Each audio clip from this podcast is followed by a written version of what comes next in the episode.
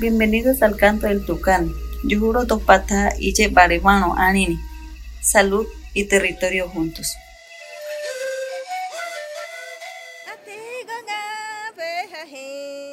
Cada tarde el tucán sale a cantar para anunciarle al resto de los animales de la selva lo que el próximo día traerá.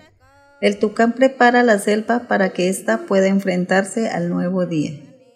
Les damos la bienvenida a nuestro propio Canto del Tucán, un programa creado por la organización Sinergias y diversos colaboradores con la intención de llevar la información sobre la salud, el territorio y el buen vivir en la Amazonía colombiana. Hoy el canto vuelve a sonar.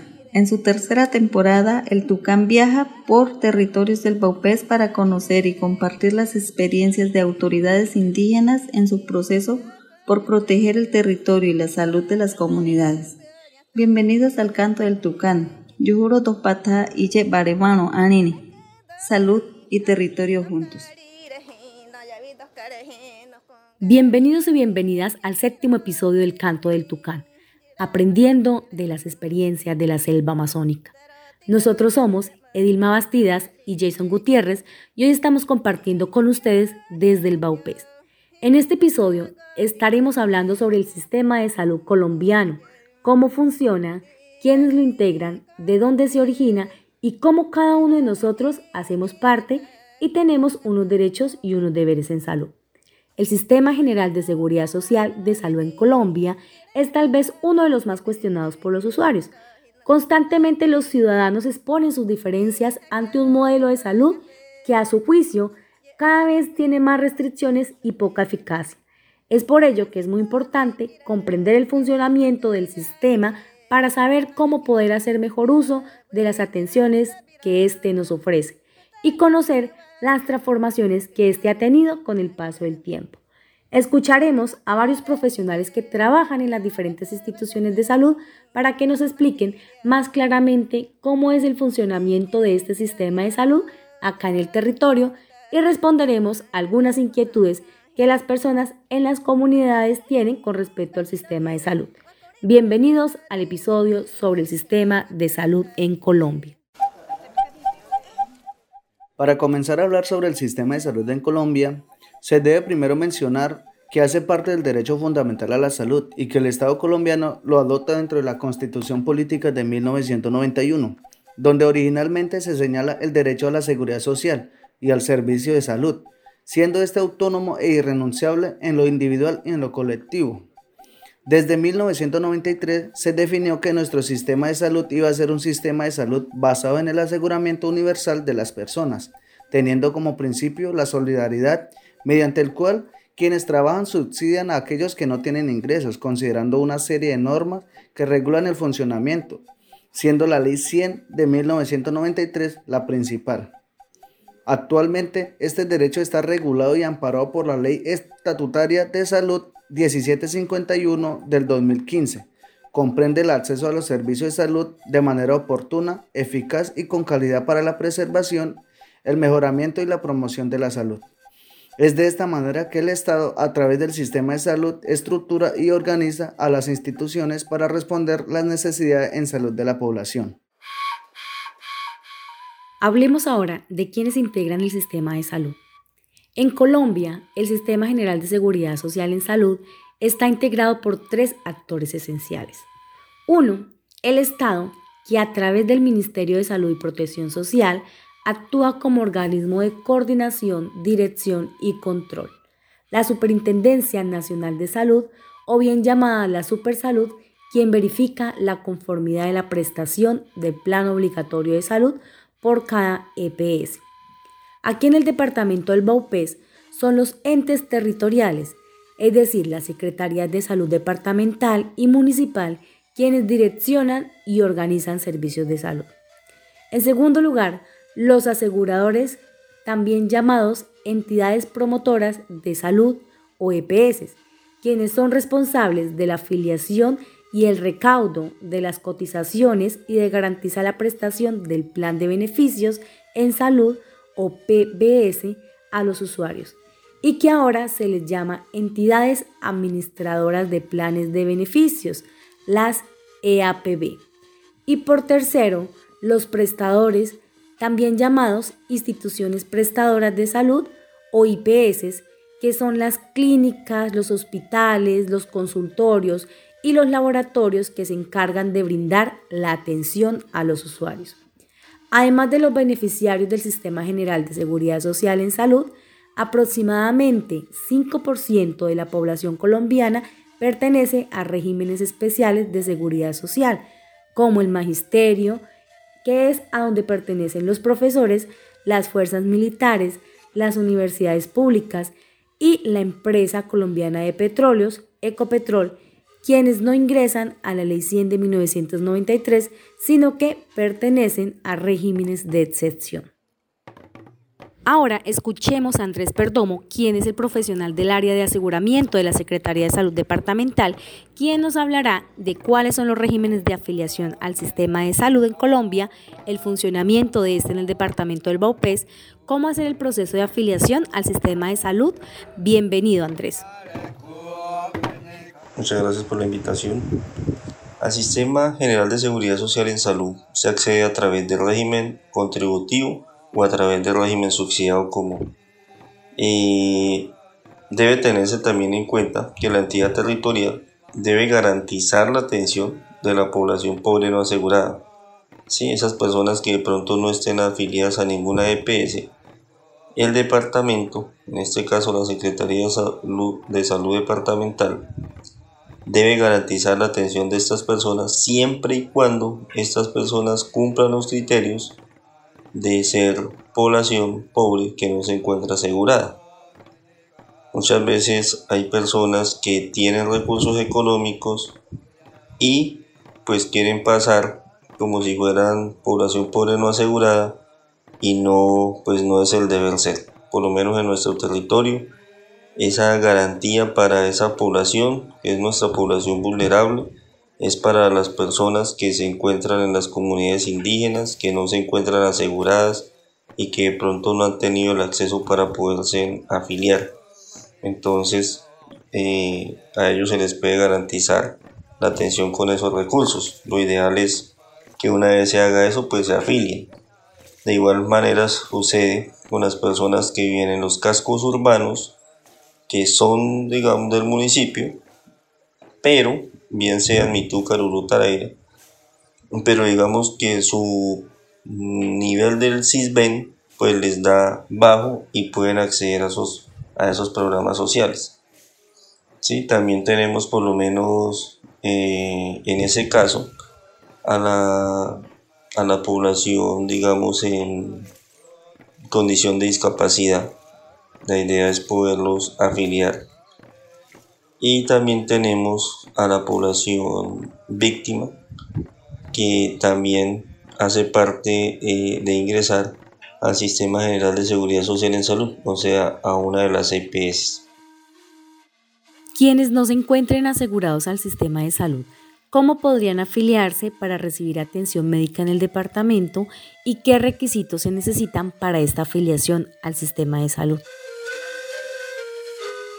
Si está en una comunidad puede levantar su listado censal y que este listado censal determine qué personas no están aseguradas y se indique qué personas necesitan para poderse afiliar. Ese, esa acta se levanta en la comunidad donde uno puede decir que el día tal, los tales días, las siguientes personas eh, no se encuentran afiliadas y pues se solicita eh, que se haga la afiliación de ellos.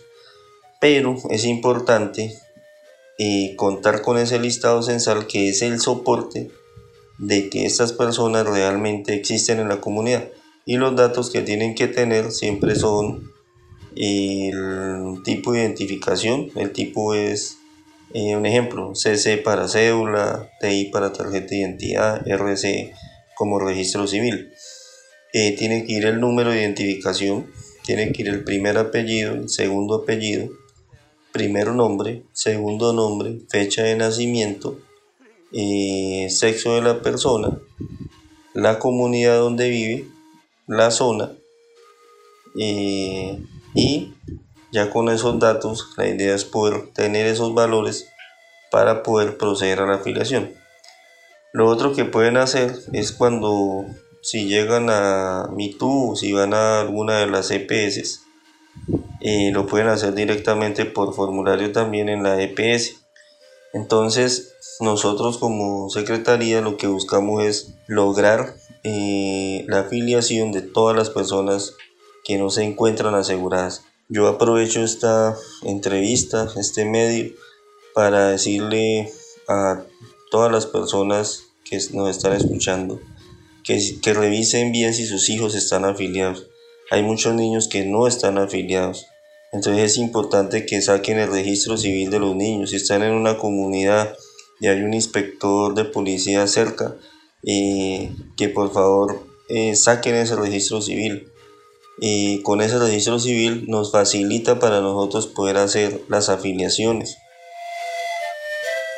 Andrés, ahora para las personas que nos están escuchando en este momento y requieran de un traslado de su EPS, ¿cómo puede hacer el proceso de traslado?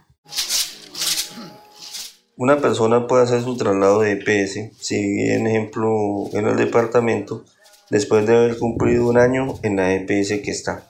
Si yo puedo ir a la EPS a la que yo me quiero trasladar, lleno mi formulario y puedo hacer ese proceso de traslado. Dos, si estoy en una comunidad, puedo llenar mi acta de la comunidad diciendo que nosotros los habitantes de esta comunidad eh, nos queremos cambiar para otra EPS.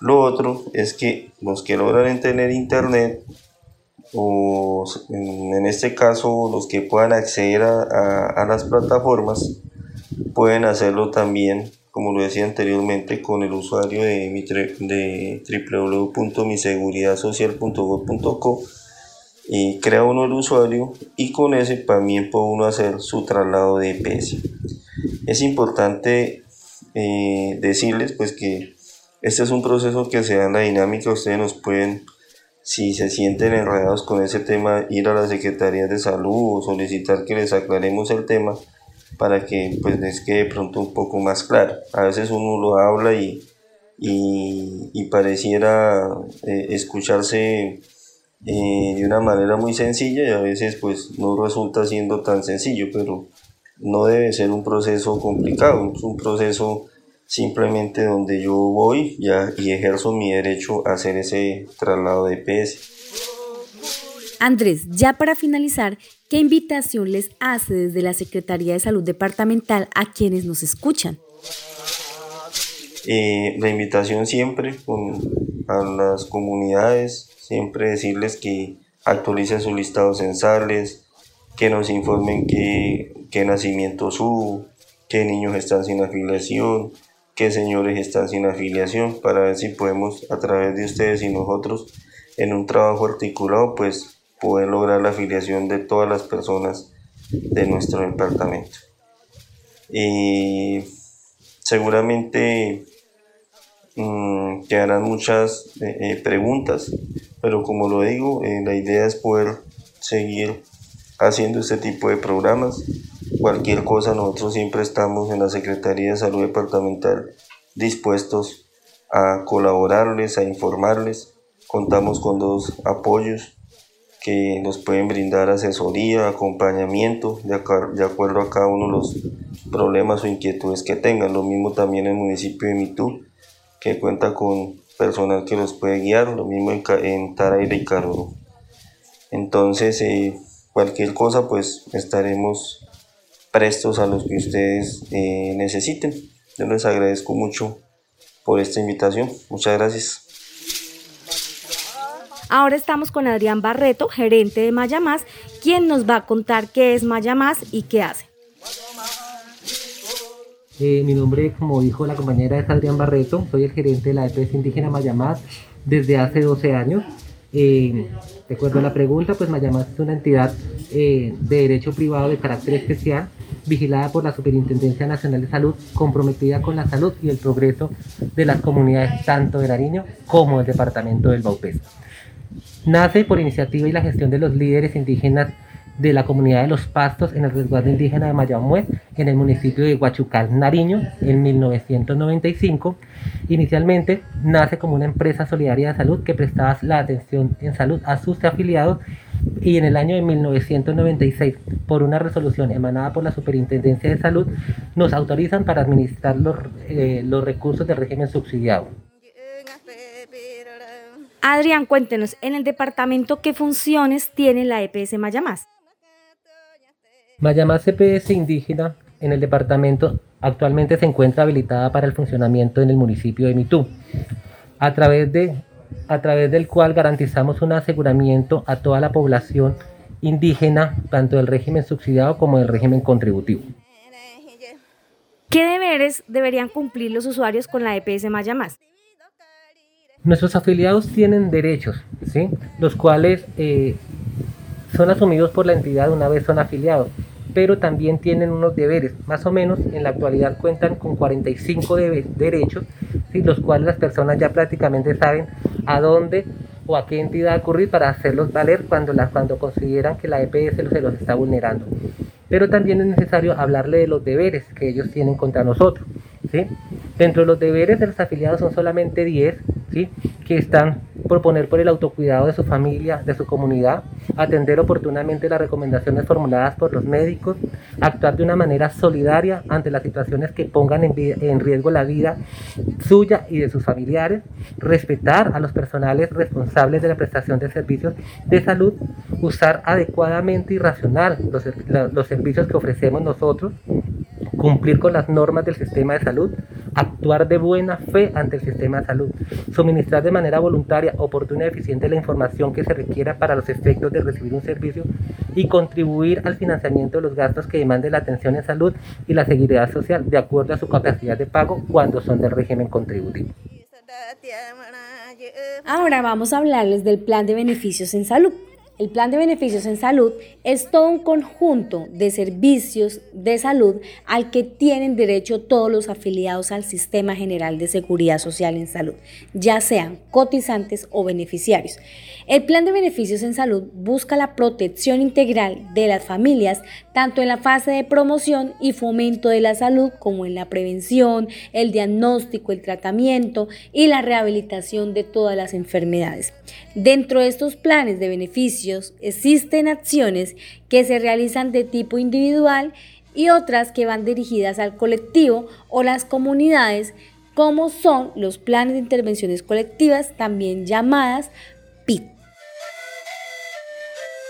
A continuación escucharemos a José Esteban, quien nos hablará de la incorporación de algunos elementos del Sistema General de Seguridad Social en Salud en la implementación del modelo de salud propio e intercultural del PIRA Paraná.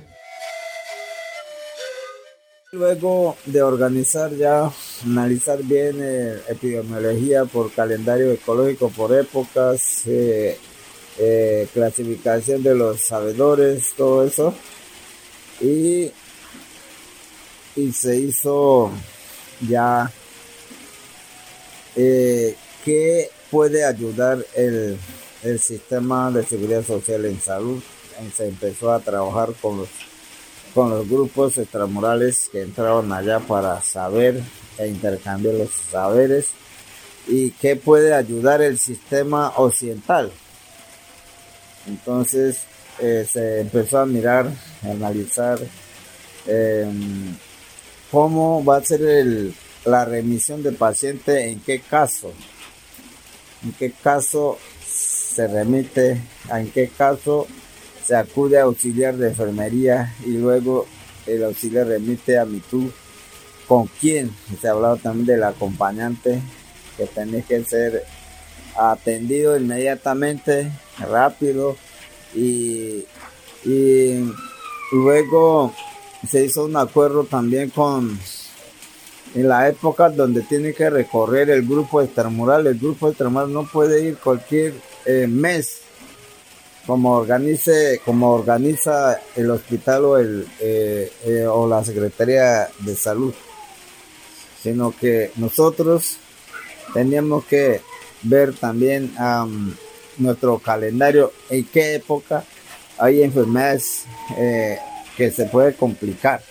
a los habitantes de, de, las comunidades en los diferentes territorios y se llegó a acuerdo que Comisión Grupo Extramural pues eh, se hiciera recorrido en la época de gusano, porque esa época más peligrosa, cualquier cortada, cualquier gripa, cualquier caída de palo se complica, por eso el grupo Extramural tenía que acompañar en ese en esa época. Y eso pues funcionó bien y no sé por qué